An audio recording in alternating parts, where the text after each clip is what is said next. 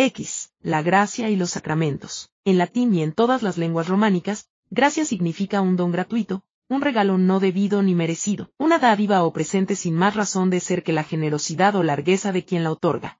Cuando se habla de la gracia de Dios, esta se extiende a todo lo que somos y tenemos, pues no nos hemos dado a nosotros mismos la existencia ni la naturaleza humana, ni nuestras capacidades, ni el aire que respiramos. ¿Y qué tienes que no hayas recibido? Y si lo has recibido, ¿por qué te vanaglorías como si no lo hubieras recibido?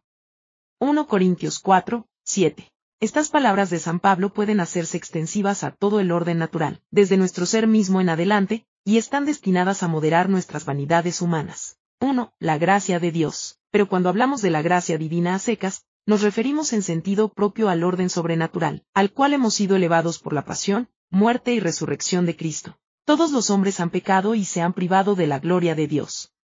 Y todos son justificados gratuitamente por su gracia, en virtud de la redención que está en Cristo Jesús. Romanos 3, 23 a 24. La gracia sobrenatural nos da, pues, la capacidad de realizar esos actos que están por encima de nuestra naturaleza, actos deiformes o cristiformes, que nos hacen vivir vida divina. Dios es quien obra en vosotros el querer y el obrar conforme a su beneplácito. Filipenses 2, 13.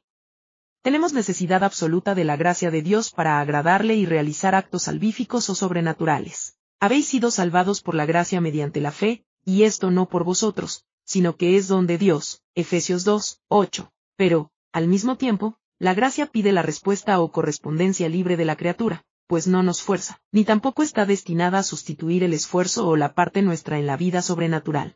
Llamamos gracia santificante al don gratuito que Dios nos hace de su vida infundida por el Espíritu Santo en nuestra alma para sanarla del pecado y santificarla. Es la gracia divinizadora, recibida en el bautismo, Catecismo de la Iglesia Católica, 1999.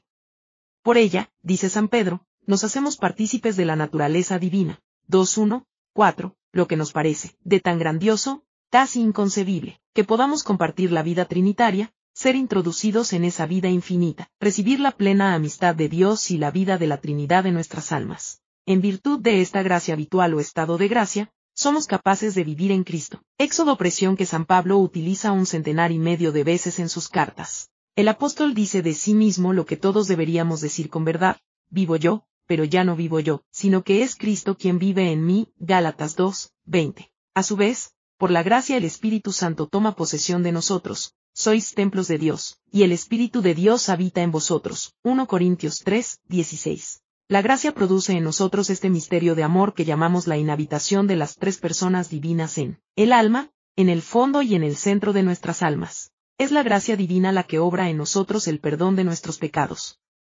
Donde abundó el pecado, sobreabundó la gracia. Romanos 5, 20. Enseguida, por la gracia recibimos la adopción como hijos de Dios, el precioso don de la filiación divina. Les dio la capacidad de hacerse hijos de Dios. Juan 1, 12. Nos predestinó a la adopción de hijos suyos por Jesucristo. Efesios 1, 5.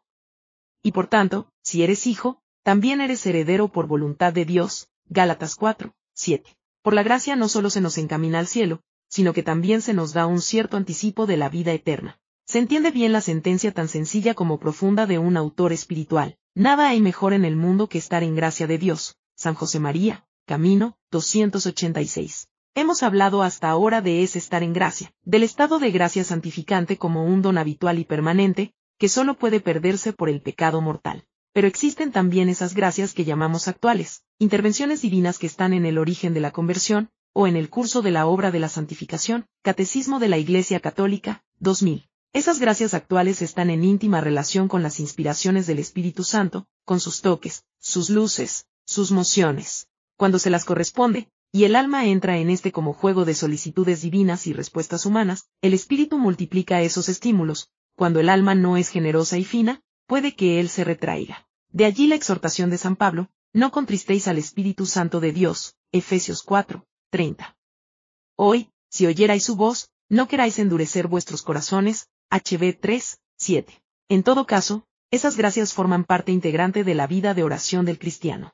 Hay fieles que se preguntan cómo saber si esas luces o mociones son gracias divinas o meras ocurrencias humanas. Pero, salvo el caso de alguna evidencia especial, no hay manera segura de distinguirlas, ni el hacerlo tiene tampoco mayor importancia, porque el Espíritu Santo actúa en forma discreta y silenciosa, valiéndose de los dinamismos naturales de nuestras facultades superiores, es decir, en forma natural. Y si el contenido de esos pensamientos es bueno, se hará bien en secundarlos sin mayor curiosidad por su origen. Por lo demás, tampoco el estado habitual de gracia santificante es objeto de nuestra experiencia directa. Nadie puede tener certeza plena de encontrarse en estado de gracia. Pero si no hay conciencia clara de pecado grave, ni otra señal en contra. Puede suponerse que se lo está sin mayor inquietud. 2. La liturgia y los sacramentos. Las fuentes primordiales de la gracia divina son los sacramentos de la Iglesia, cuya celebración es el centro de lo que llamamos liturgia. ¿Qué significa este término? Que imprime un sello profundo a la existencia cristiana. Sentido litúrgico de la vida, piedad litúrgica, oración litúrgica, tiempos y fiestas litúrgicas. En la historia de las religiones se llama culto al homenaje de adoración que se tributa a Dios o a lo sagrado. En la Iglesia, la liturgia es el culto que el Cristo total, cabeza y miembros, rinde a la majestad divina, culto por el cual se realiza la obra de nuestra redención en Cristo Jesús, SC 33, mediante el sacrificio de la Eucaristía y los demás sacramentos. La liturgia es la cumbre a la cual tiende toda la actividad de la Iglesia, y al mismo tiempo, la fuente de donde emana toda su fuerza. 10. Cristo sumo sacerdote de la nueva alianza, sentado a la derecha del Padre, derrama el Espíritu Santo sobre su cuerpo que es la Iglesia, por medio de los sacramentos. Catecismo de la Iglesia Católica, 1084, para prolongar así su obra salvífica en el mundo. Los siete sacramentos son las obras maestras de Dios. Catecismo de la Iglesia Católica, 1091 el bautismo, la confirmación, la Eucaristía, la penitencia, la unción de los enfermos, el orden sacerdotal y el matrimonio. Todos ellos han sido instituidos por Cristo. Es esta institución la que los hace existir como sacramentos, ni sus materiales, palabras, ritos, ni sus ministros ni quienes los reciben, podrían nada de por sí, si el propio autor de la gracia no diera a esas materias, a esas palabras y a esas personas el poder de producir o de recibir la gracia de Dios. Algunos sacramentos, además, junto con la gracia confieren lo que llamamos carácter, un sello indeleble, que consiste en una determinada participación del sumo sacerdocio de Jesucristo, y que concede cierta capacidad o habilita para cierto oficio sagrado. Ellos son el bautismo, la confirmación y el orden sacerdotal, una vez recibidos, puesto que imprimen carácter, ya no se reiteran. ¿Qué es un sacramento? Es un signo sensible que produce la gracia que significa. Así el signo del bautismo es una ablución o lavado, y produce la gracia de la limpieza o regeneración del alma, significada por ese lavado. Así la Eucaristía se da a modo de cena con el pan y el vino, y produce la alimentación sobrenatural del alma, significada por esa comida y bebida. Y en forma análoga todos los demás. De allí que se hable del sentido sacramental de la materia, del cuerpo, del cosmos, como de un rasgo propio del cristianismo, en consonancia con los misterios de la encarnación y de la resurrección de Cristo.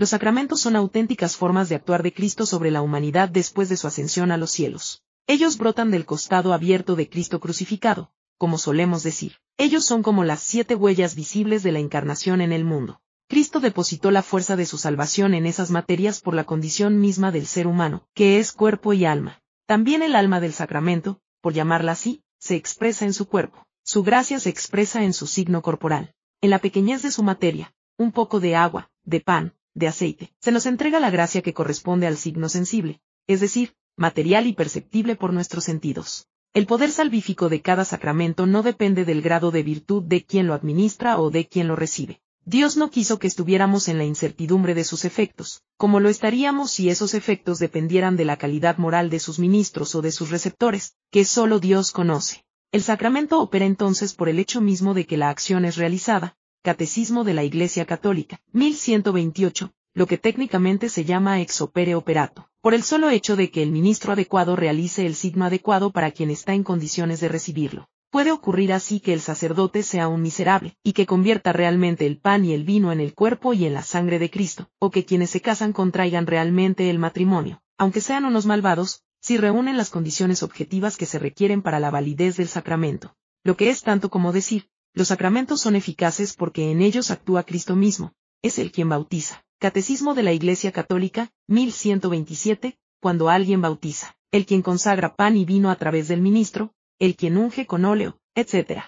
En la novela de Graham Greene, El poder y la gloria, un presbítero pecador y dado al alcohol, y que no tiene con quien confesarse, administra los sacramentos a los campesinos que realmente los necesitan. Durante una persecución religiosa que los ha dejado sin ningún otro ministro, y lo hace válidamente, consagra, perdona los pecados, etc., lo que lejos de disminuir la grandeza del sacerdocio y de la Iglesia, la hace brillar por encima de las virtudes o defectos del ministro. Sin embargo, las disposiciones espirituales de quien recibe un sacramento influyen, y mucho, en la gracia que con él se recibe. Hay comuniones fervorosas y hay comuniones tibias. Hay contriciones profundas y hay arrepentimientos débiles, y en esos casos, aunque el sacramento sea el mismo, su fruto no lo será. De allí el esfuerzo del alma cristiana por mejorar siempre más sus disposiciones interiores para recibirlos los sacramentos pueden clasificarse con distintos criterios.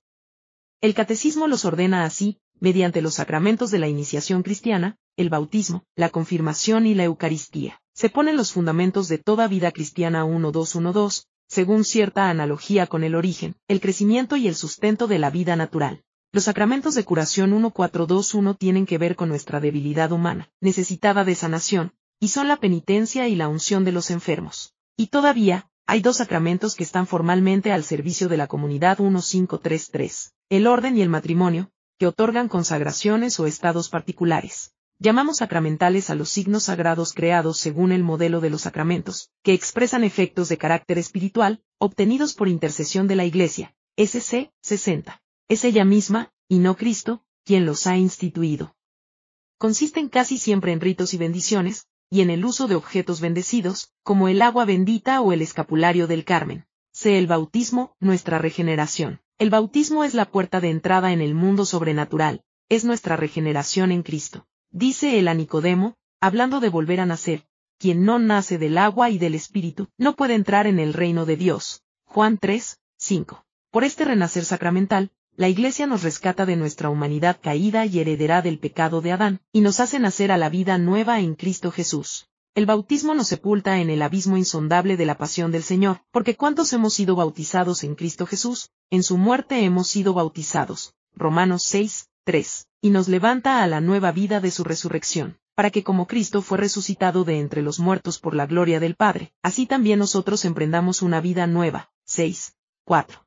La iglesia hace como una madre que toma a su pequeño hijo sucio y maltrecho, y lo sumerge en unas aguas increíbles, brotadas del costado abierto de Cristo, es decir, del propio manantial de la eterna juventud, para levantarlo después purificado y sano, e instalarlo en el sitial de honor de la casa paterna, como heredero de su reino. Pues sabemos que nuestro hombre viejo ha sido crucificado con Cristo, para que fuera destruido este cuerpo de pecado, porque así con una muerte semejante a la suya, también con él resucitaremos. Romanos 6. 5 a 6, es sobre todo San Pablo quien, después de hablar del pecado original, desarrolla el contenido del signo bautismal, inmersión, muerte, sepultura, y la gracia que confiere, levantamiento, vida, resurrección, es decir, regeneración en Cristo. Este renacer a la vida divina puede tener lugar en una pobre capilla de tierras adentro, o en la pila bautismal de una gran basílica, o quizá en la maternidad de un hospital. Es todo lo mismo. Y cuando, pasados los años, uno vuelve tal vez a andar por ese lugar, bien puede mirar con santo orgullo esa pila bautismal que fue su cuna real, porque allí nació uno a la vida divina, y toda la vida sobrenatural ulterior es el desarrollo del germen bautismal, y de la primera semilla teologal de la fe, la esperanza y el amor. Ese desarrollo pleno del nacer bautismal se llama santidad de vida. Recordaremos de nuevo que el bautismo como vocación divina, la vocación bautismal, es la llamada universal a la santidad y al apostolado. Es triste pensar que, para un bautizado, el sacramento pueda ser poco más que el recuerdo anecdótico de un hecho antiguo, que carece de vitalidad, y que por eso mismo no es motivo de un continuo agradecimiento. El bautismo es la regeneración por el agua y la palabra. Era natural que el sacramento básico se hiciera con un elemento básico y siempre abundante en la tierra, por una parte. Por otra, el agua es uno de los símbolos más universales de la imaginación humana, como la fuente de toda vida y de toda fecundidad en la naturaleza. Y en la escritura, ya el Génesis nos habla de esas aguas primordiales, y del Espíritu de Dios que se cernía sobre ellas, 1, 2. Luego, en el arca de Noé, 6, 14, 19, la Iglesia ha visto una figura de la salvación por el bautismo, y tanto el paso del Mar Rojo como del río Jordán, camino de la tierra prometida, lo prefiguran. Más aún, Jesús comienza su vida pública recibiendo en el Jordán el bautismo de Juan, mientras el Espíritu desciende sobre él, y la voz del Padre lo llama Hijo amado, Mateo 3, 16 a 17. En esta manifestación sensible de la Trinidad, nos gusta pensar que fueron más bien las aguas de este mundo las que, en contacto con el cuerpo de Jesús, recibieron en forma de anuncio el futuro poder de limpiar el alma. Una vez resucitado, Cristo ordena a sus apóstoles, Ide y haced discípulos de todos los pueblos, bautizándolos en el nombre del Padre y del Hijo y del Espíritu Santo, Mateo 28, 19. De estas palabras del Señor, que son la institución del sacramento, procede su forma verbal, que es siempre una ligera variante de ellas, pronunciadas en forma simultánea con el contacto del agua en quien lo recibe, ya por inmersión, ya por efusión o aspersión. Puede recibir el bautismo todo ser humano no bautizado aún, y solo él, ya que este sacramento se recibe una sola vez. Si se tiene edad suficiente, se requiere la fe, precedida por la suficiente instrucción, aunque sea una fe incipiente. En la iglesia primitiva, esta instrucción de los catecúmenos o catecumenado poseía una gran importancia. Al catecúmeno se le pregunta, ¿qué pides a la iglesia de Dios? Y él, o su padrino, o su padre, responde, la fe. También los niños pequeños pueden ser bautizados. Tanto San Pedro como San Pablo bautizaron hogares completos, el del centurión Cornelio, Hechos de los Apóstoles 10, 47 a 48, y el de Lidia de Tiatira, 16, 15, donde era muy difícil que no hubiera niños. Algo parecido debió ocurrir en esos bautismos multitudinarios que siguen a Pentecostés. 2, 4.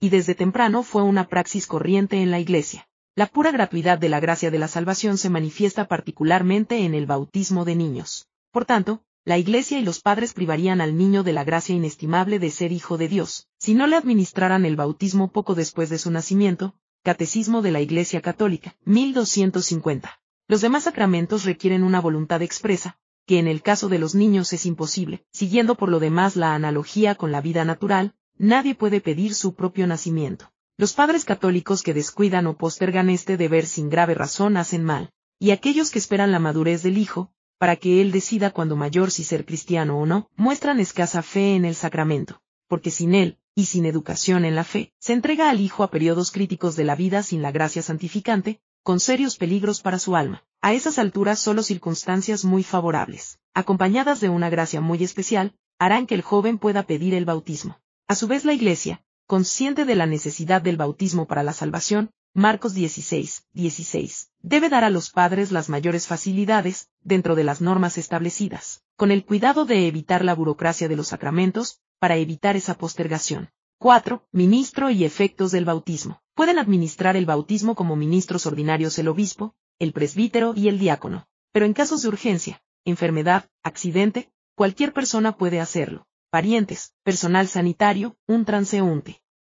Incluso un no bautizado y no creyente puede bautizar si, aún sin fe, tiene la intención de hacer lo que hace la Iglesia al bautizar, y emplea el agua y la fórmula bautismal. Esta extensión inusual del ministro de un sacramento se debe a la voluntad salvífica universal de Dios, y a la necesidad del bautismo para la salvación. Casos hermosos se han dado, sobre todo en tierras no cristianas, cuando una madre solitaria, cercana al parto y en peligro de muerte, ha rogado a un no creyente de buena voluntad, quizá una vecina o una amiga, tras darle las instrucciones oportunas, que bautice de inmediato al hijo en cuanto nazca, previendo que ella misma pueda no estar en condiciones físicas de hacerlo. Un caso semejante de anticipación, dentro de tal apremio corporal, denota una fe profunda en la necesidad y en el poder salvador del sacramento. Además del bautismo de agua, existen el de sangre y el de deseo.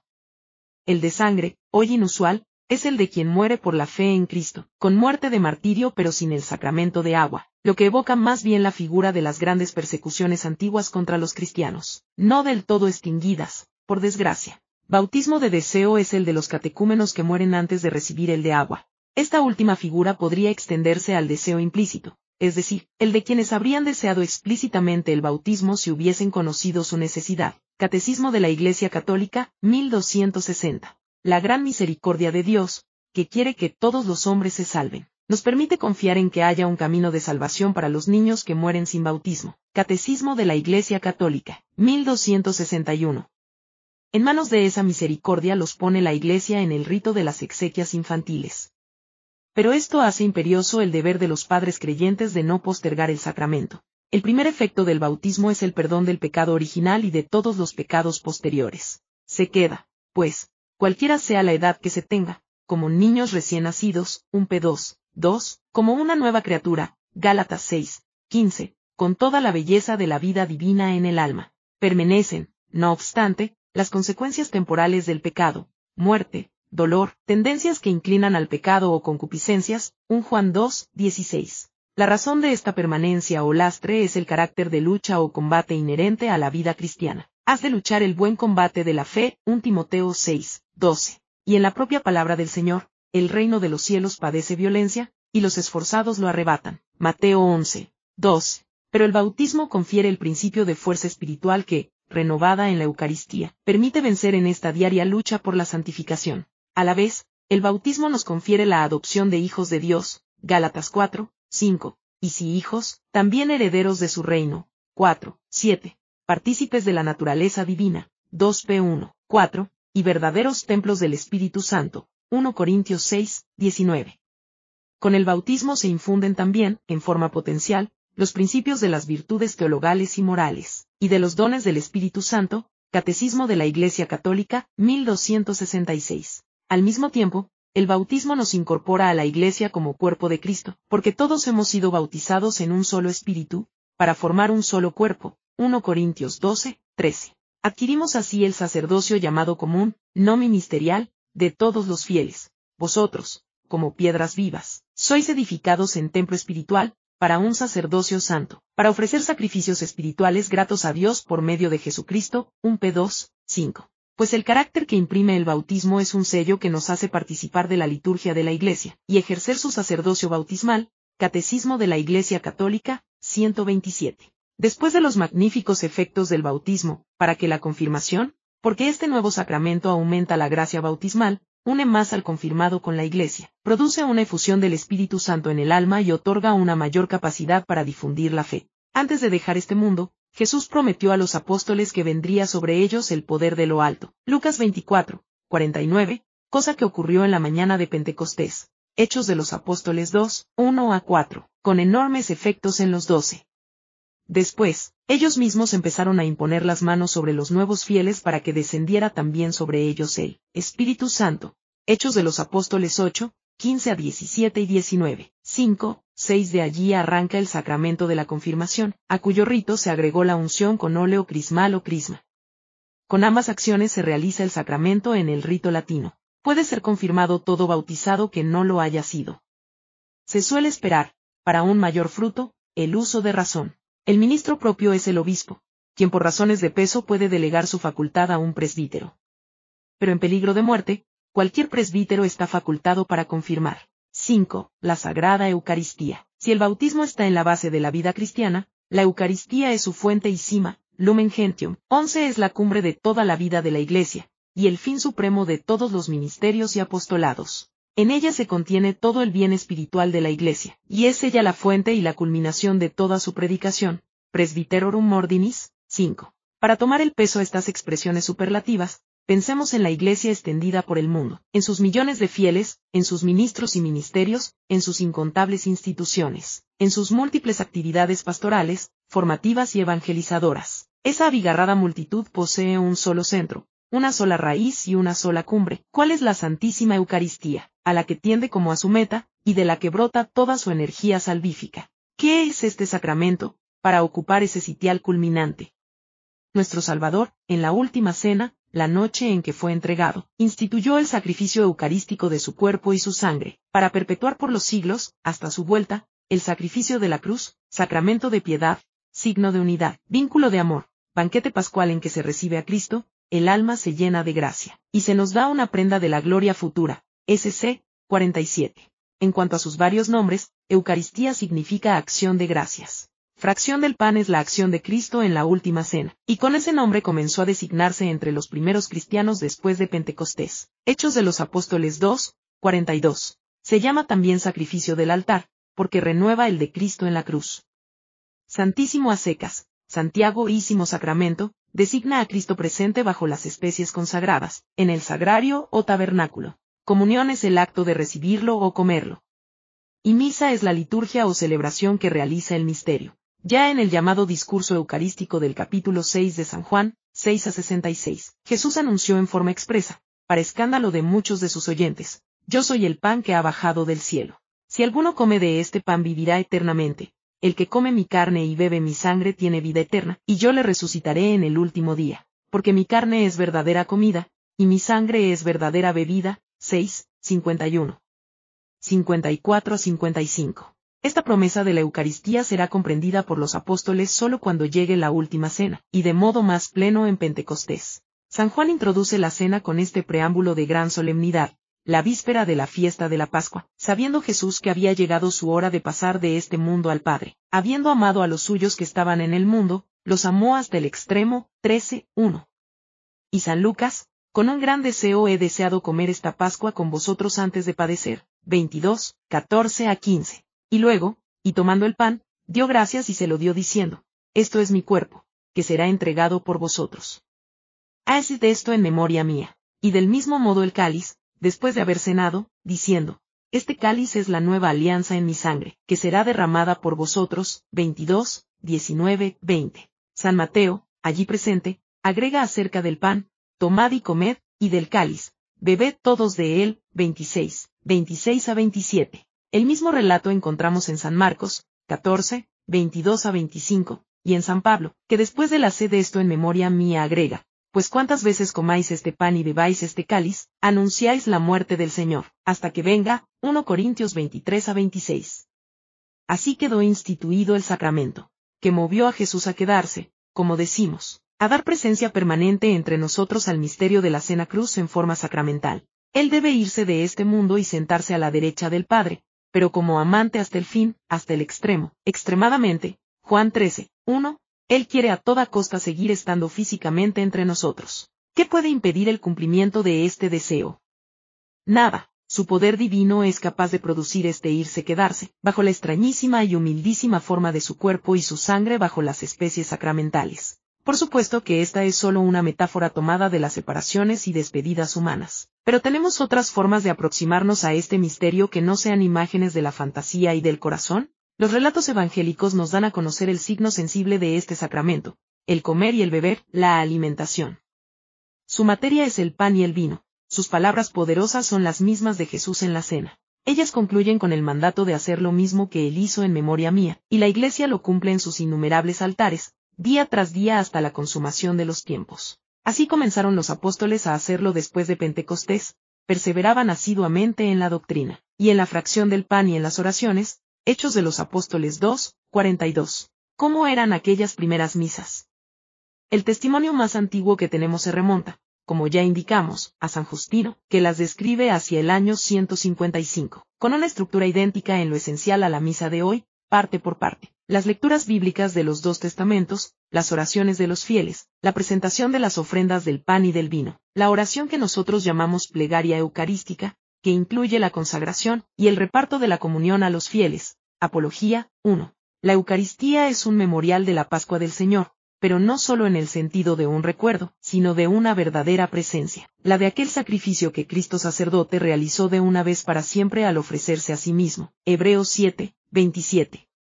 ¿Cómo es posible, entonces, que se repita? El sacrificio del altar no es una repetición de aquel, sino un modo de hacérsenos presente una y otra vez, de una manera real y efectiva pero misteriosísima, con toda su eficacia redentora. ¿Representación? No en el sentido habitual de esta palabra, representación conceptual, imaginativa, dramática, sino en el sentido único e incomparable de una representación, un volver a hacerse presente, un nuevo y real presentizarse, de tal modo que el sacrificio del altar no es otro que el sacrificio de la cruz. En ambos, el sacerdote es el mismo, Cristo, y la víctima es la misma, Cristo. Lo que Cristo hizo de una vez para siempre en el Calvario con derramamiento de su sangre, sin este último se vuelve a ser presente en diversos puntos del tiempo y del espacio en forma sacramental, es decir, en forma significada y también realizada, solo difiere el modo de ser ofrecido, conc. De Trento, de 940. Estas precisiones preservan el sacramento de ser reducido a la entidad moral de un mero recuerdo y conservan su sentido físico fundacional de la cena. Con ellas, la Iglesia no pretende explicar un misterio sumo, que supera toda explicación humana posible, porque solo en el cielo sabremos que era una misa, pero sí pretende ser fiel a la institución del sacramento, que sería fácilmente explicable, pero al mismo tiempo desvirtuado, en términos de un mero símbolo, bien opuesto al sólido realismo del capítulo 6 de San Juan y de los relatos de la cena, esto es mi cuerpo, mi carne es verdadera comida, etc. Quien acude a oír misa divisa al sacerdote junto al altar, y oye su voz y la de los fieles. pero, llegado el momento, está ante una presencia más real que el altar, que las voces, y que todo cuanto ve y oye con sus sentidos, está ante la pasión y muerte y resurrección de Cristo, como si hubiera caído una barrera de veinte siglos, y él hiciera contacto con la redención del mundo, que ocurre en forma invisible tras los signos sacramentales. Pan, vino, la voz que dice, porque esto es mi cuerpo, es mi sangre, hace de esto en conmemoración. Y a ese que oyó misa con fe y amor, le ha ocurrido lo más grande que podía ocurrirle sobre la tierra. El presbiteriano Scott Hahn, antes de convertirse al catolicismo, asistió a una misa que, como profundo conocedor de las escrituras que era, lo dejó impresionado por las numerosas resonancias bíblicas que en ella encontró, también del Antiguo Testamento. Lo cuenta así, comprendí que este era el lugar de la Biblia, habría querido interrumpir cada parte y gritar, ¿eh? ¿Queréis que os explique lo que está pasando desde el punto de vista de las escrituras? Esto es fantástico. Oh, sí, debo controlarme. Aún soy presbiteriano. No, pero al día siguiente, allí estaba yo otra vez, y así día tras día. En menos de dos semanas ya estaba atrapado. No sé cómo decirlo, pero me había enamorado, de pies a cabeza, de nuestro Señor en la Eucaristía. Este era el sentido de la encarnación. Este era el Evangelio en su plenitud. Roma, dulce hogar, 8. En cuanto al lugar y a la circunstancia, toda misa produce de suyo el mismo efecto salvífico, sea que el celebrante esté solo con su ayudante al lado, sea que esté rodeado de miles de personas en una catedral. Porque en cualquier caso es la iglesia entera la que está allí presente, y lo están los bienaventurados de la gloria, y en especial Santa María, y los ángeles del tabernáculo. La conciencia de esta compañía ayuda al sacerdote y a los fieles a medir mejor la grandeza de su acción sacramental. 6. La presencia real. El modo de estar Cristo presente bajo las especies eucarísticas se llama presencia real. Nuestro acto de fe por excelencia, siguiendo la hermosa fórmula del Concilio de Trento, dice así. Creímos, creo que en el sacramento están contenidos verdadera, real y substancialmente el cuerpo y la sangre junto con el alma y la divinidad de nuestro Señor Jesucristo, y por consiguiente, Cristo entero, carne y sangre, es decir, cuerpo, cuerpo y alma, es decir, humanidad, e inseparable de ella, su divinidad, donde vemos y gustamos y palpamos pan y vino, es decir, el color y el sabor y la consistencia de las especies o apariencias eucarísticas, allí está la substancia del cuerpo y la sangre de Cristo. Creemos que, por la fuerza divina de las palabras de la consagración, que pronuncia el sacerdote sobre el pan y el vino, se opera un cambio inaudito. Toda la substancia del pan se convierte en la substancia del cuerpo de Cristo, y toda la substancia del vino en su sangre. Usando la terminología técnica, substancia, accidentes, se ha llamado transubstanciación a esta prodigiosa conversión. Por supuesto que no puede existir en todo el universo una mutación semejante, del todo sobrenatural. Pero quien creó el universo de la nada, bien puede hacer una cosa así, argumenta San Ambrosio. La Eucaristía es una obra de la omnipotencia y de la misericordia divina, obra del poder y del amor de Cristo, una operación amorosa del Espíritu Santificador. Cristo entero, con todo su ser, está presente en cada partícula visible de las especies. Cuando es tan pequeña que el ojo humano ya no puede verla, deja de estar Cristo, porque ya no está el signo sensible del sacramento. Cristo está presente por tanto tiempo como subsistan esas especies, después no, por la misma razón, ya no está el signo. Es admirable que Jesús en toda su gloria se haya sujetado humildemente a las condiciones materiales, de espacio y tiempo, de las especies que lo contienen, al mismo tiempo que lo ocultan porque ahí está de veras el Deus absconditus, el Dios escondido. El célebre Adoro te devout lo repite con asombro una y otra vez, te adoro con fervor, Dios escondido, barra diagonal que bajo estas figuras te ocultaste, en la cruz se ocultaba la deidad, barra diagonal y aquí la humanidad también se esconde, Jesús, a quien contemplo hoy entre velos, barra diagonal te ruego que se cumpla lo que tanto yo ansío, barra diagonal que mirándote a cara descubierta barra diagonal la visión de tu gloria sea amigoso. Ahora bien, Cristo no está presente en el sacramento con su modo de ser natural e histórico, el que tuvo desde su concepción hasta su muerte. Está allí en su modo de ser sacramental, que es real pero distinto. Cristo en el sacramento es el mismo que nació en Belén, pero no está como estuvo en Belén. Es el mismo que conocieron los apóstoles, pero no está según el ser que le conocieron los apóstoles. Es el mismo que murió en la cruz, pero no está en el modo de existencia de la cruz, y, sin embargo, está debemos renunciar a pensar su ser real sacramental según nuestras formas de experiencia terrenas. En virtud de su presencia real, rendimos al Señor sacramentado un culto de adoración, no solo cuando está sobre el altar durante la misa, o cuando lo hemos recibido en la comunión, sino también cuando las formas consagradas se han reservado en nuestros sagrarios, o cuando la hostia se ha sacado del tabernáculo y se exhibe en la custodia para la adoración, o cuando se la lleva en procesión. Desde los comienzos de la Iglesia, el Santísimo se guardaba con respeto y veneración en las casas después de la misa, para llevar la comunión a los enfermos, pero sin adoración pública. Sin embargo, con el paso de los siglos se adquirió, bajo el influjo del Espíritu Santo, conciencia de la posibilidad y de la necesidad de presentarlo a los fieles, para ser adorado en los tabernáculos de las iglesias. Cuando este proceso culminó en el siglo XII y se instituyó la fiesta del Corpus, del cuerpo y de la sangre de Cristo, se multiplicaron las formas del culto eucarístico, entre las que destacan hoy la exposición y bendición con el Santísimo, y la procesión por excelencia, la del Corpus. Al mismo tiempo se deja a ratos o por horas, o a veces incluso en forma permanente, el Santísimo expuesto y visible sobre el altar para su adoración, porque el contacto visual ayuda a la devoción. La Iglesia recomienda vivamente a los fieles estos ratos de adoración. Cuando se tiene a mano una iglesia o una capilla con el Santísimo, visitarlo, aunque sea brevemente, y hacer ante el sagrario actos de fe y de adoración, es una costumbre de gran provecho para el alma. La presencia de Cristo sacramentado en el sagrario, día y noche, día tras día, acompañado o muchas veces solitario, en pequeñas capillas o en grandes templos, siempre disponible para muchos o para pocos, o quizá para un solo visitante de paso, tiene algo especialmente conmovedor, es Él, es el mismo siempre. Por decirlo así, tenemos guardada en el tabernáculo, toda para nosotros, toda la inmensidad y la belleza divina, toda la omnipotencia y la misericordia de Dios. Y para continuar con esa imagen, Jesús sacramentado está allí casi como mendigando una visita nuestra, un rato de nuestra compañía se ha hecho una especie de limosnero de amor a las puertas del alma. Esta inversión de las jerarquías ontológicas, el todo como mendigo del casi nada que somos, está bien dicha en el verso de Lope de Vega, que tengo yo que mi amistad procuras, barra diagonal que interés se te sigue, Jesús mío, barra diagonal que a mi puerta, cubierto de rocío, barra diagonal pasas las noches del invierno oscuras. Se entiende bien que a quienes se encargan de la materialidad de los objetos sagrados, de su dignidad y limpieza, desde el sagrario y el altar hasta el más pequeño objeto del culto eucarístico, se les pida un cuidado extremo y una suma delicadeza, que en cierto modo se pide también a todos los fieles. La finura que tendrían si en sus casas u hogares alojaran a un rey de reyes y señor de señores, un Timoteo 6, 15, Apop 19, 16. Para la dignidad del culto eucarístico, todo esfuerzo y, y si es el caso, todo gasto será poco. Porque la belleza del arte sacro, por humilde que sea, ayuda poderosamente a la adoración. Tomad y comid. La misa, como banquete eucarístico, es una invitación a participar de él en la forma más plena que pueda darse, comulgando.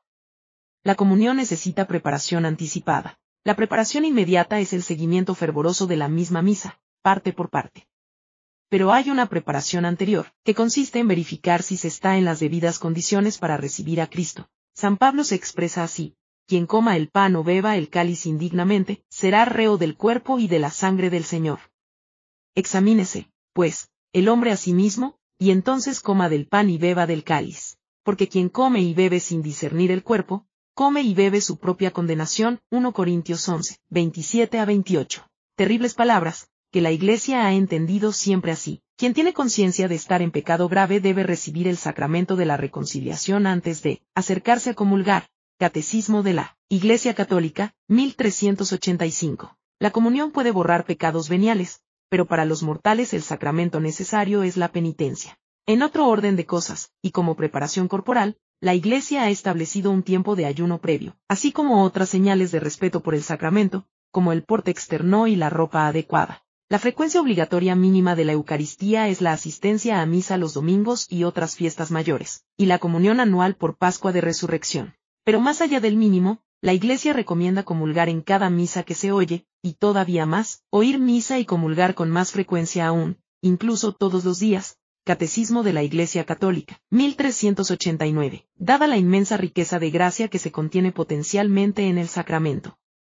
Solo por ignorancia se puede considerar excesiva esa asiduidad, a la vista de sus grandes frutos sobrenaturales. Y quienes llevan largo tiempo frecuentando la Eucaristía y no sienten progreso perceptible, bien pueden pensar, ¿y dónde estaría yo sin ella? Si la vida cristiana es, a fin de cuentas, unión de amor con Cristo, es difícil imaginar un impulso mayor de crecimiento que la comunión sacramental. Pero a la inversa, ya que no se trata de magia ni de mecánica, el desafío está en mejorar siempre más la disposición de fe y amor con que se la recibe. Entre tantos otros bienes de su recepción frecuente, mencionemos estos. Ella aplaca el ardor de las concupiscencias, a la vez que nos aleja del pecado, y nos preserva de futuros pecados mortales. Catecismo de la Iglesia Católica, 1395. Si las especies eucarísticas duran solo unos minutos en nuestro interior, el aumento de gracia santificante que recibimos en cada comunión no es pasajero, sino permanente en nosotros, mientras no lo perdamos por el pecado y la dirección del sacramento apunta a la vida eterna,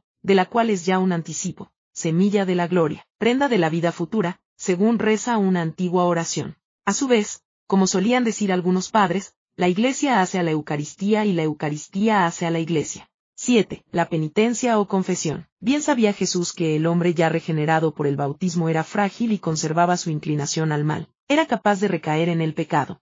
Esa debilidad es parte de nuestra condición humana y por eso nos llamamos pecadores con toda verdad. Santa María, Madre de Dios, ruega por nosotros pecadores. Escribe San Juan, si decimos que no tenemos pecado, nos engañamos 1.1.8. Y San Pablo, dramáticamente, me complazco en la ley de Dios según el hombre interior, pero advierto otra ley en mis miembros, que lucha contra la ley de mi espíritu, y me somete a la ley del pecado que está en mis miembros. Romanos 7, 22 a 23. Jesús adelantó esta condición nuestra, y también proporcionó el remedio sacramental, la penitencia. De todas sus parábolas que hablan del pecado y el perdón, y por tanto sugieren el sacramento, quizá ninguna más completa y más conmovedora que la del hijo pródigo, ese muchacho que se aburría en la casa paterna y soñaba con otras tierras donde tendría fiestas, mujeres, música.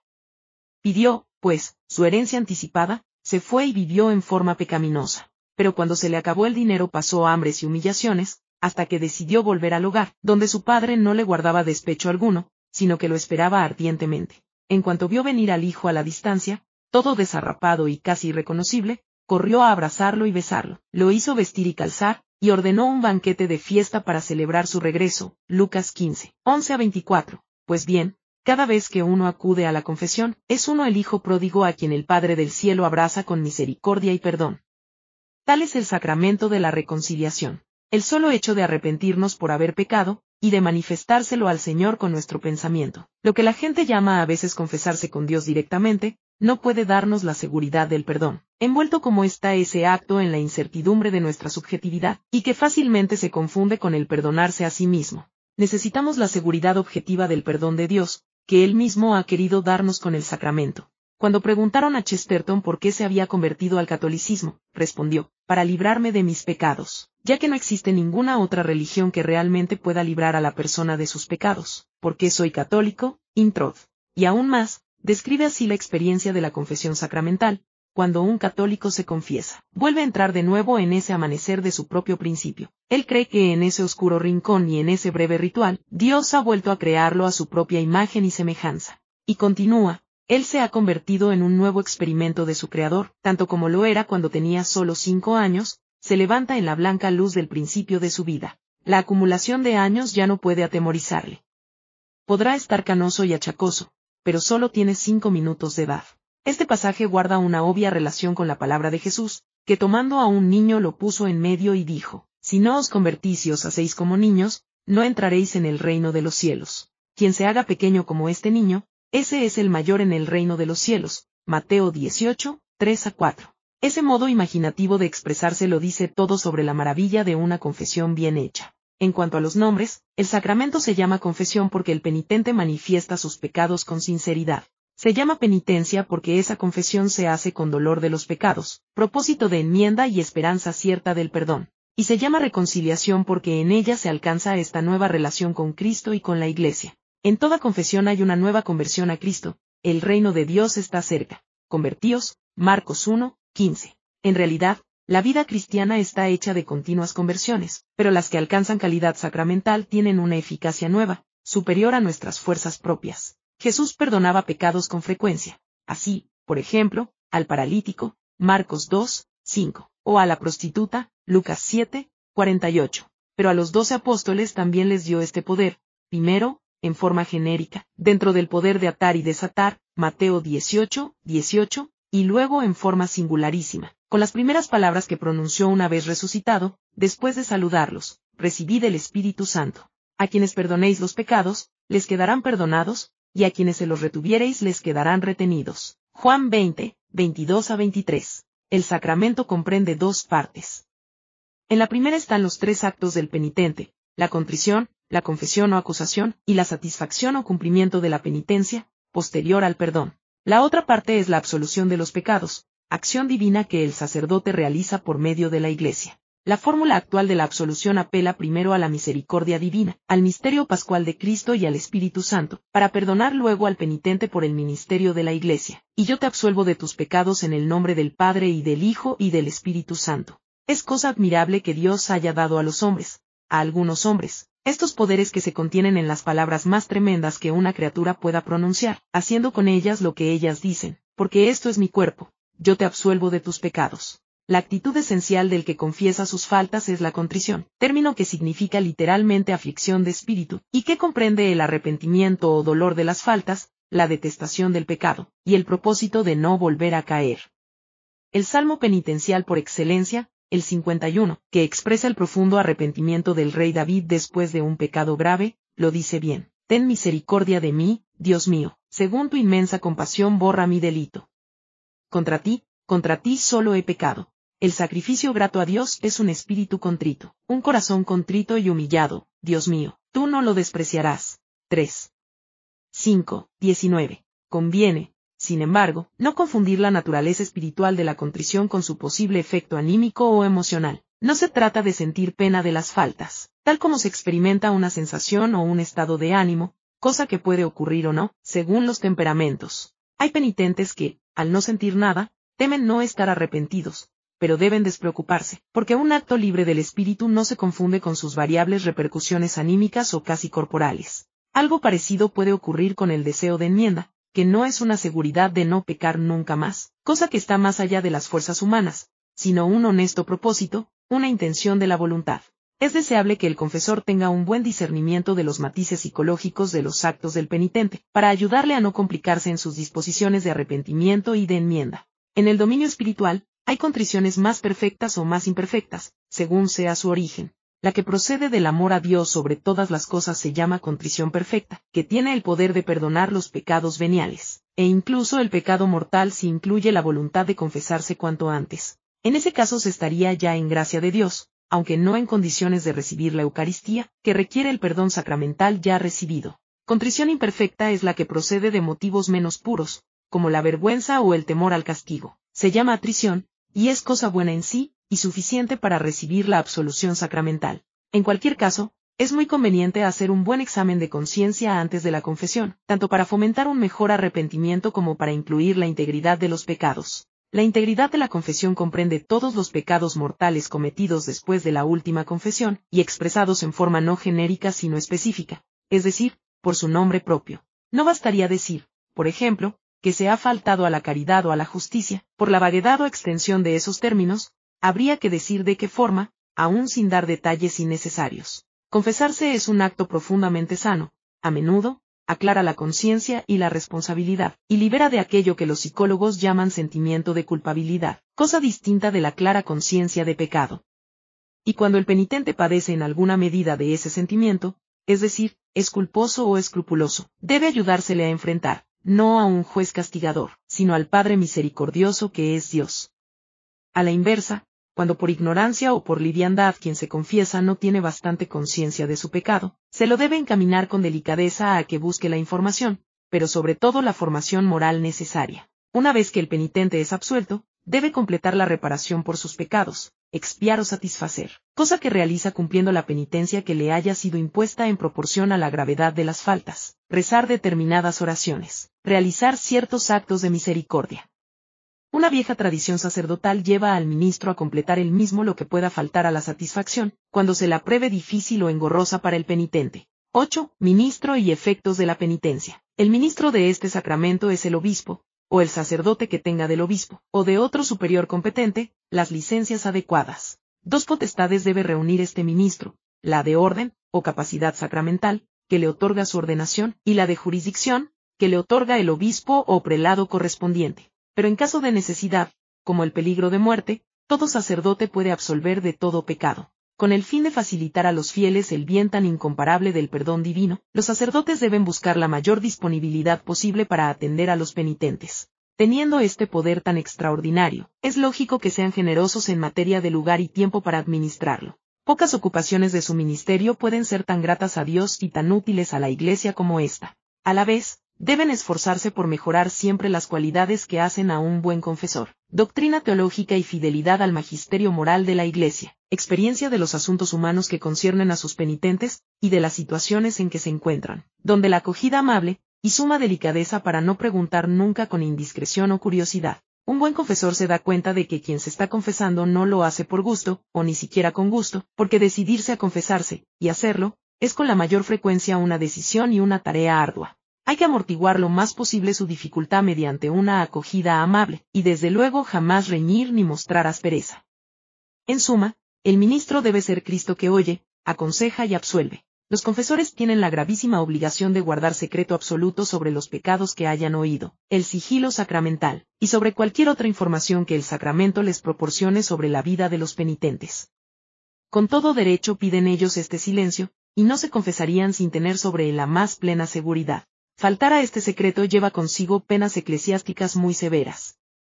En sentido contrario, la Iglesia exhibe un largo historial de confesores que, por guardarlo a toda costa, han sufrido grandes penalidades, incluso la muerte. El efecto propio de este sacramento es el perdón de los pecados y, si es el caso, la restitución del estado de gracia y la reconciliación con la Iglesia. También es de notar, como una especie de secuela secundaria, la profunda paz interior que con frecuencia se experimenta después de confesarse, un alivio espiritual, una como ligereza de alma, que el Señor concede por añadidura. Decimos también que quien se confiesa anticipa, en cierto modo, el juicio de Dios que vendrá tras la muerte, con una sentencia que solo es de absolución y perdón. El mandamiento de la Iglesia en materia de penitencia es de verdad mínimo, confesar los pecados mortales al menos una vez al año, y en peligro de muerte. Pero la viva recomendación de la Iglesia en esta materia alcanza cotas muy superiores. Confesarse con frecuencia, aunque solo sea de faltas veniales, y comulgar con frecuencia, como ya dijimos. La confesión frecuente no solo produce cada vez un aumento de gracia santificante, también hace más fina la conciencia, mejora la contrición, y fortalece al alma en el cumplimiento de los propósitos de su lucha ascética. Penitencia y Eucaristía son los dos sacramentos que, a diferencia de los demás, suelen permitir una recepción asidua. Sin confundir las categorías morales objetivas de pecado mortal y venial, se puede sentir por faltas leves un sincero dolor de amor, como ocurre entre quienes se quieren mucho cuando ha habido una muy pequeña ofensa, descuido u omisión, y se dicen, lo siento, lo siento mucho, perdóname así con el amor a Dios, que lleva a la confesión frecuente, tan recomendada por la Iglesia, y con ella, a la misa y comunión frecuente. Por último, la enfermedad, y más si es dolorosa, es una dura prueba que Dios permite para purificar el alma, y más cuando lleva un peligro de muerte. Es el apóstol Santiago el que nos certifica del sacramento destinado a aliviar la pena de la enfermedad, a llevarla con fe y fortaleza, y en su caso, a perdonar los pecados. ¿Está alguno de vosotros enfermo? llame a los presbíteros de la iglesia para que oren por él, ungiéndole con aceite en el nombre del Señor.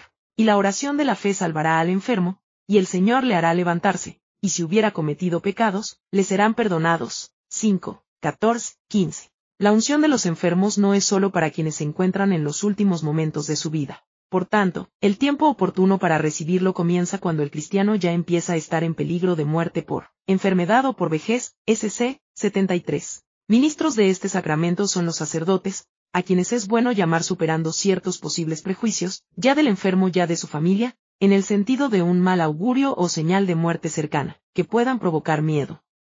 La experiencia muestra que, vencido el prejuicio, se lleva paz al enfermo y alivio a su alma. Con frecuencia la enfermedad restringe el campo de la conciencia, apaga el espíritu y tiende a encerrarlo en sí mismo, cuando más necesidad tiene de estar abierto al Señor y al misterio de su cruz. Se necesita entonces más que nunca el auxilio de la gracia, que Dios ha dispuesto mediante el sacramento de la unción, que permite al enfermo sufrir el dolor y acercarse a la muerte con más plena unión a Cristo crucificado. Si puede ser, primero viene la confesión, después la unción, y por último la Eucaristía, que en este caso se suele llamar viático, porque prepara al enfermo para el último viaje. La unción comprende la imposición de las manos, y luego la unción misma con óleo bendecido. La gracia propia que confiere este sacramento es la unión con la pasión de Cristo, y de allí el buen ánimo para afrontar la enfermedad y vencer las tentaciones del desaliento, sobre todo de la última hora. El bien morir es una gracia muy especial del Espíritu Santo, y la unción es toda una ayuda para obtenerla. 9. El orden sacerdotal. Los dos sacramentos restantes, el orden y el matrimonio,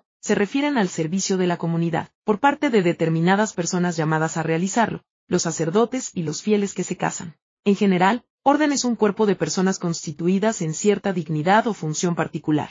En la Iglesia, el orden es el sacramento que constituye a ciertas personas como depositarias de la misión específica que Cristo confió a los apóstoles, y comprende tres grados, episcopado, presbiterado y diaconado. Cristo, por medio de los apóstoles, hizo partícipes de su propia consagración y misión a los sucesores de estos, que son los obispos, cuyo cargo ministerial se encomendó en grado subordinado a los presbíteros, Presbyterorum Ordinis, 2. Su misión es la predicación del Evangelio, Mateo 16, 15, el perdón de los pecados. Juan 20, 22 a 23, la memoria sacramental de la última cena, Lucas 21, 19, y el gobierno de la grey a ellos encomendada, un P5. 2. Si por el bautismo todos los fieles están llamados a la santidad, el orden compromete a los ministros de manera especial a alcanzar esa perfección. Presbyterorum Ordinis, 2. La ordenación es un acto sacramental de la Iglesia que va más allá de una simple elección, designación, delegación o institución por parte de la comunidad. Catecismo de la Iglesia Católica, 1538, pues nadie se atribuye este honor, sino el que es llamado por Dios, HB 5, 4. La misión o potestad sagrada se origina en el sacramento, que se realiza por la imposición de manos del obispo. Así, por ejemplo, San Pablo pide a Timoteo que reavives la gracia de Dios que está en ti por la imposición de mis manos. 2.1. 6. El término sacerdote designa a los ministros que participan del sacerdocio de Cristo, obispos y presbíteros, no a los diáconos, que se ordenan para prestar al pueblo de Dios valiosos servicios, ayudando a los sacerdotes en la administración de algunos sacramentos, proclamando el Evangelio, y ejercitando diversas tareas de caridad. Lumen Gentium, 29. Los hechos narran la elección y ordenación de los siete primeros diáconos por parte de los apóstoles. 6. 1 a 6. La plenitud del sacramento del orden reside en el episcopado. Los obispos enseñan, santifican y gobiernan la porción del pueblo de Dios encomendada a cada uno de ellos. Hechos de los Apóstoles 20, 28. Por lo general una diócesis.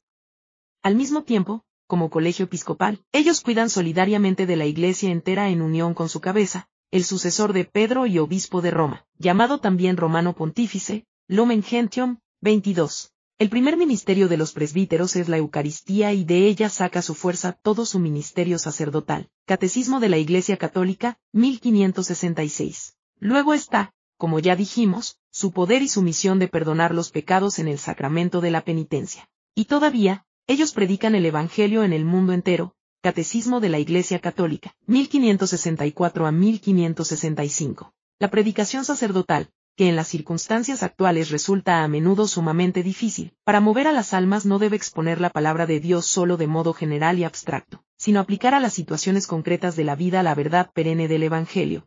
Presbyterorum Ordinis, 4. Además de su vida de oración personal, tan recomendable para cumplir su misión, compete a los presbíteros una forma de oración pública de la Iglesia, aunque la recen en forma privada. La oración cualificada que continúa diariamente las alabanzas eucarísticas en el rezo del oficio divino, en el que oran a Dios, en nombre de la Iglesia, por todo el pueblo que les ha sido confiado, y también por el mundo entero. Presbyterorum Ordinis, 5. El ministro de la ordenación de obispos, presbíteros y diáconos es siempre un obispo, que realiza lo esencial de estos sacramentos por la imposición de manos sobre la cabeza de los ordenandos, seguida de la oración consecratoria que pide la efusión del Espíritu Santo sobre ellos. Solo puede recibir la ordenación sacerdotal el varón bautizado que no la haya recibido, y que haya sido llamado por el obispo a recibirla. Solo el varón, porque Jesús eligió doce varones para ese ministerio.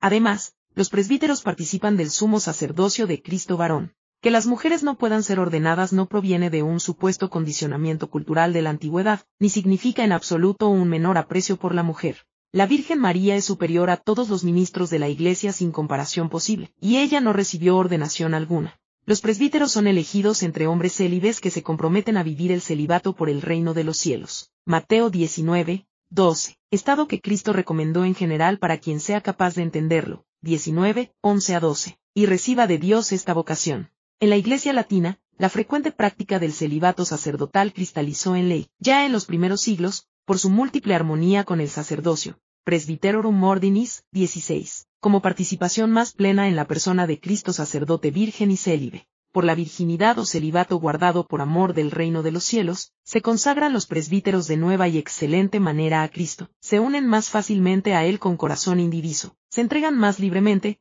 en Él y por Él, al servicio de Dios y de los hombres, sirven más expeditamente a su reino y a la obra de regeneración sobrenatural, y se hacen más aptos para recibir una más dilatada paternidad en Cristo. Presbyterorum Ordinis, 16. Por último, la ordenación sacerdotal confiere un carácter indeleble, que dura eternamente. Tú eres sacerdote para siempre según el orden de Melquisedec, HB 5, 6. El sacerdocio es uno de los dones más grandes que el Creador puede conceder a una criatura. Y es un don tan necesario al pueblo de Dios, que su número suficiente es una preocupación básica de los pastores, y de los fieles todos, y una intención constante de sus oraciones y sacrificios. Resulta penoso que en ciertas regiones del mundo queden sin atención sacerdotal suficiente poblaciones enteras, mientras que en ellas proliferan sectas varias, porque el ansia espiritual es una constante del ser humano.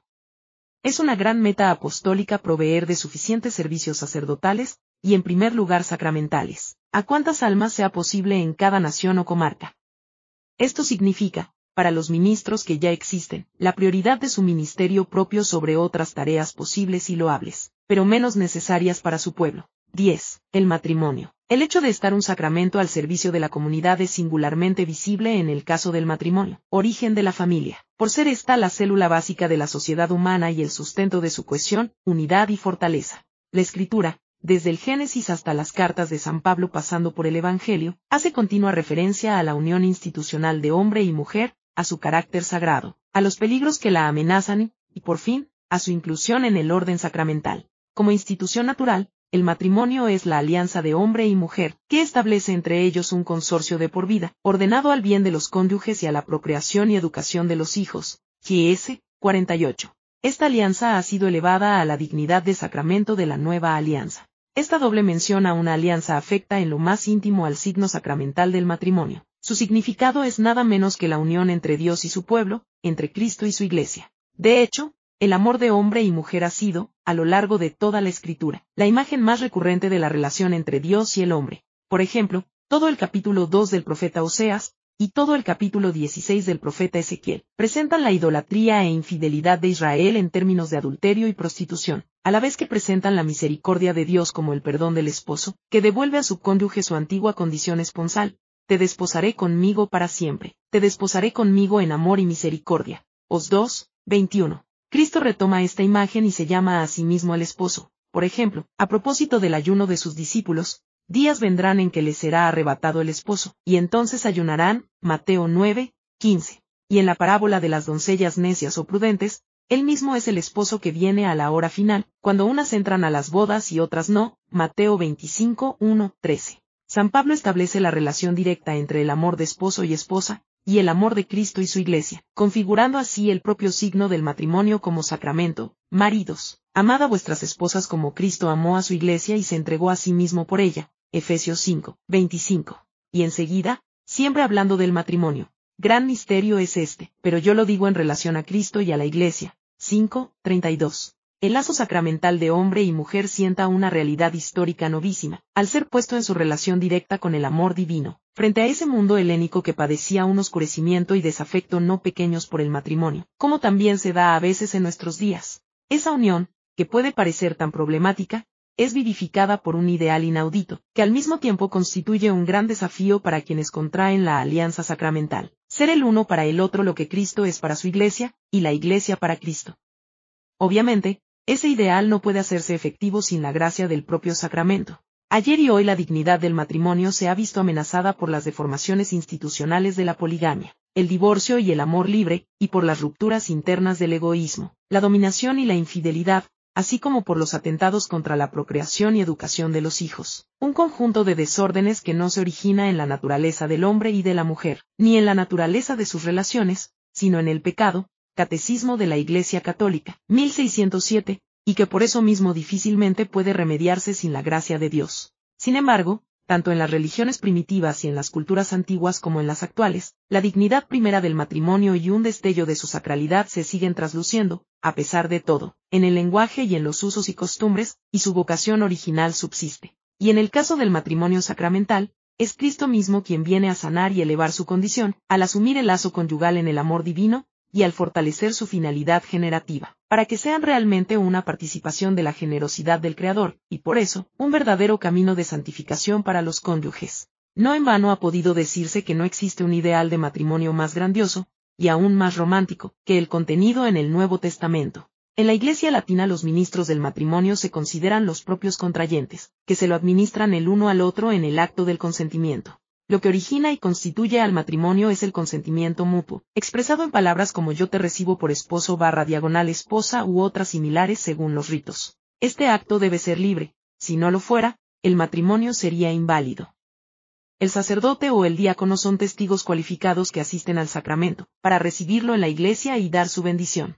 Es importante la preparación al matrimonio, que tanto recomienda la iglesia. En realidad, esa preparación comienza ya en la infancia, pero toma una forma muy especial en las cercanías de la boda, tal como lo detallan dos exhortaciones apostólicas, la de San Juan Pablo II, Familiaris Consortio, 66, y la de Francisco, Amoris Laetitia, 205 a 216. Ambas enfatizan que, con el paso del tiempo, el hechizo del amor inicial, que tiende a disminuir, debe transformarse en un compromiso más hondo del espíritu, y convertirse en una conducta moral hecha de entrega, de olvido de sí mismo, de sacrificio generoso. La gracia sacramental que los contrayentes reciben los acompañará día tras día, año tras año, hasta que la muerte los separe, haciéndolos capaces de superar las naturales dificultades de la vida y de corresponder fielmente a la vocación específica del matrimonio, que es una auténtica vocación divina a la santificación de los esposos en la vida conyugal y familiar.